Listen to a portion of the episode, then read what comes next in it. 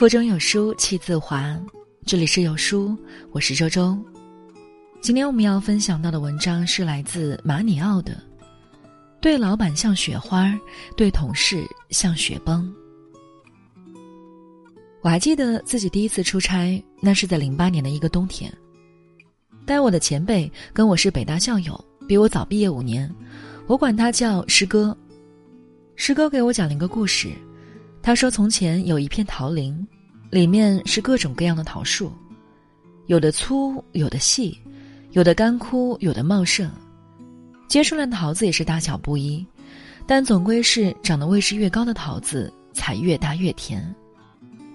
一群猴子发现了这里，为了不被老虎吃掉，他们决定分工合作。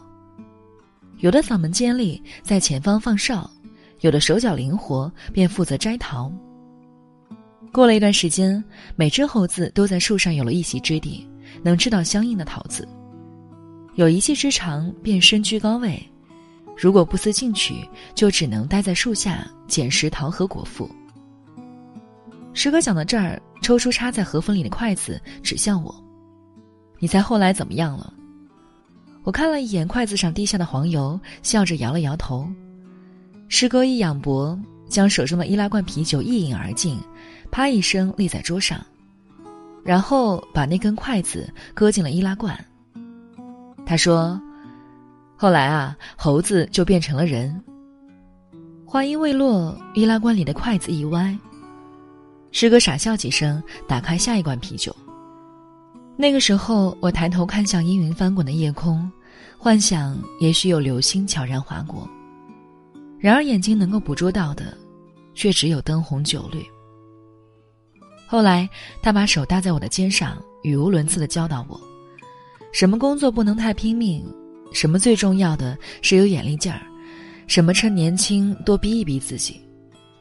还是一个新人的我，一边听着，一边忙不迭地说：“嗯，我知道。”几年后，我早已跳槽去了别的公司，跟师哥也逐渐没了联系。我跟他甚至连朋友圈的点赞之交都算不上，只是陆续知道他结了婚，有了一个男孩儿。他的最后一条朋友圈定格在家人代发的死讯，我从片言之语中读到他在工作中出了车祸。我想象着那个他总带在身边的公文包，在殷红的血泊中张开口子，让许多雪白的文件被风卷入空中，恍若漫天纸钱。如此俗套而狗血的情节本不可能出现，但不知怎么的。我却忽然记起师哥有些佝偻的背影，总觉得，他也许正适合这样的悼念。师哥长什么样子，我已经记不太清了，勉强回忆起来，也不过一张面目模糊的脸。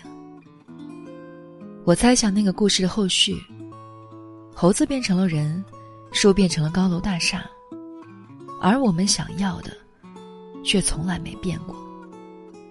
有时候是触手可及的桃子，而有时候是远在天边的月亮。但无论怎样，我们都只是想抓住幸福。这些年，我也有了后辈，带了不少新人。当我跟他们相处的时候，经常能想起那晚师哥傻笑的样子。大概那个时候的我，也是这样稚嫩的眼睛，希望从师哥的片言之语里收获到什么高深的职场建议。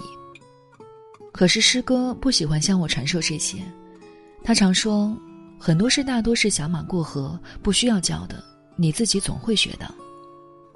后来我理解了师哥的意思，也相信人生该有的弯路一步都不会少走的。我能给新人的职场建议，不过是让自己能力更强。这的确是正确的废话，甚至有些人会不以为然，他们告诉我，选择比能力更重要。但其实，选择和能力不应该割裂开来，选择应该是能力的一部分，或者说，善于选择也是一种能力。你是一只猴子，那么就应该选水土丰茂的树林，选高大粗壮的桃树，选年富力强的猴王，选融洽奋进的猴群，选适合自己的树枝，这些都很重要。选择与能力应该是相辅相成的。如果你足够努力的向上爬，但还是没有什么收获，可能就是你的选择出了问题。也许是这片树林正在衰减，也许是这棵桃树不再生长，也许是猴王刁钻刻薄，也许是猴群勾心斗角，也许是树枝细小脆弱。如此，自身才能无法发挥，甚至被埋没忽视。有的猴子瘦弱笨拙，却因为选对了树与猴，轻松便有摘不完的桃子；而有的猴子虽然手勤脚快，但困于所在的位置，本身难有发展，只能在徒劳无功中庸碌度日。年轻人确实应该多一些吃苦和磨练，但不应该是无意的吃苦、无止境的磨练。这甚至都不是在走弯路，而是原地打转。遗憾的是，有很多新人并没有想清楚这个问题。更令人遗憾的是，有很多职场老人会借此欺骗，甚至压榨新人。我在管理层的时候，从来不鼓励年轻人加班。原因很简单：如果你需要加班，要么是你的能力有问题，效率低下，无法在工作时间完成工作；要么是我的问题，是我给你分配的任务量不合理，或者强度过高，才导致你的工作超出了工作时间。不管是谁的问题，都必须尽快解决。其实，下班时间某种程度上也是一条 deadline。他要求你应该在这个时间之前努力完成所有工作，而习惯了加班的人，下班时间对他们来说可有可无，没有了想要早点下班的动力，原本需要高效工作的时间被拉长稀释，其实就是一种效率低下。加班不等于努力工作，更不等于成功，这就是很多管理层鸡贼的地方。我亲耳听过一个 HR 说。为什么喜欢招刚毕业的大学生？因为只有这些孩子才愿意不计报酬的加班。他讲这话时，嘴角一扬，笑了笑。这种话，他们当然不会直接对年轻人说，于是变种成了这些版本。年轻人下班反正没什么事儿做，不如把时间花在工作上。按时下班是不是工作不饱和？趁年轻要多拼搏，不要总想着享受。并不是没什么事儿做就不能拥有轻松的生活，也并不是只有加班才能使生活变得有意义。他们口中所谓的加班，要想达成的目的也很可笑，为了以后不加班，或者说为了尽早上位，以后压迫别的年轻人加班。把加班与努力、吃苦、磨练态度混为一谈，鼓吹不工作的生活没有意义。让员工当牛做马，当机器螺丝钉，就是不把他看作人。招你时满口朝九晚五，转头就让你九九六，每天半夜打车回家。说好的分工明细，等进去了才发现，你的工作内容还包括帮老板拿五次外卖。难道劳动法和契约精神是摆设吗？难道公司规定的下班时间是摆设吗？难道员工和领导不应该是人格平等的吗？就是同样一群既得利益者，一边告诉你年轻人应该把生活都用在加班上，一边教育你，人都是越省越穷，要讲究别将就，要做精致的利己主义者。说这种话的人建议年轻人要提防，他们非蠢即坏，一边鼓吹享乐主义，今朝有酒今朝醉。一边歪曲努力的意义，要年轻人多吃加班的苦，不必拥有自己的生活。那么凭什么工作就不能舒服的做？大家都是一棵树上的猴子，谁也不比谁高尚。希望你多加班的人，无非是欺负你的老实，而且要钱少干活多，性价比高，最好拿着打工仔的工资，操着创始人的心，还能有随时被一脚踢开，仍然安心认命的觉悟。真以为他们善良到会为了你的成长帮助你进步？打工者不能有打工者心态，那么老板是不是也不应该有领导人心态？既然希望员工每天加班，那么他们有时迟到是不是可以少罚一点钱？既然绩效考核高标准严要求，那么偶尔的犯错是不是可以对他们温和些？既然工作本是互利。那么是不是可以少一点趾高气扬，多一点真心关切？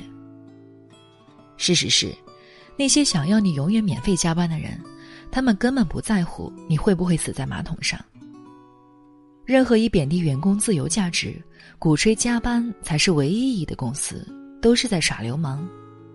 这样的公司一般能画大饼就不谈钱，能少给就少给，能多坑就多坑。不加班的生活应该是你正当的、必不可少的，也是意义重大的需求。至于那些告诉你努力加班才能在公司里生存下去的人，你更不要相信。职场并不是残酷的生存游戏，不是同事间明争暗斗才算工作的通行法则。你本不必在这种地方勉强生存，况且树林那么大，留下了死磕真的很没意思，而且。嘴上挂着要逃离舒适圈的，和奉行职场犬儒主义的，通常是同一拨人。再茂盛的大树都有枯萎的一天。年轻时在只能卑躬屈膝的公司里待得久了，想跳到别的地方拾起身马干活，恐怕就不容易了。始终要清楚，你工作的目的是摘到桃子，甚至是月亮。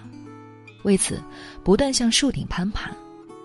那些本就无意义，甚至劳心费力的原地打转，你应该果断拒绝。想太多就不好了，想跑偏就更不好了。我还记得那次出差跟甲方开会，师哥向对方老总阐述创意点，简直大汗淋漓，堪称艰难。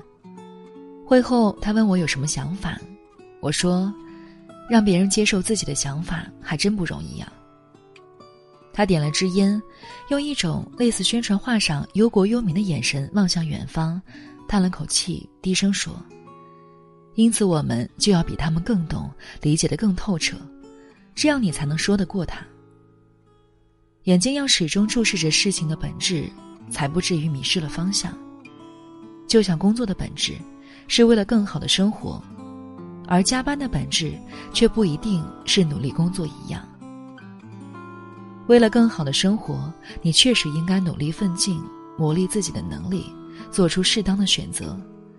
但这并非只有加班才能实现。牺牲掉生活，难有更好的生活；让自己不幸的方法，也难以实现幸福。第一次出差结束的那天，下了一点小雪。我走在师哥身后，两个人的脚印踩在雪地上，仿佛白纸黑字。我说：“师哥，那个猴子的故事结局应该是这样的：猴子变成了人，树变成了高楼大厦，而桃子越来越大，越长越高，最后变成了月亮，悬在每一个人心上。能摘到它的，一定是注视着自己，不会左顾右盼的人。”好了，那今天的这篇文章呢，就和大家分享到这里了。如果你喜欢的话，不要忘记在文末点个赞哦。我是周周，我在江苏丹阳给您送去问候。那我们下期再见喽。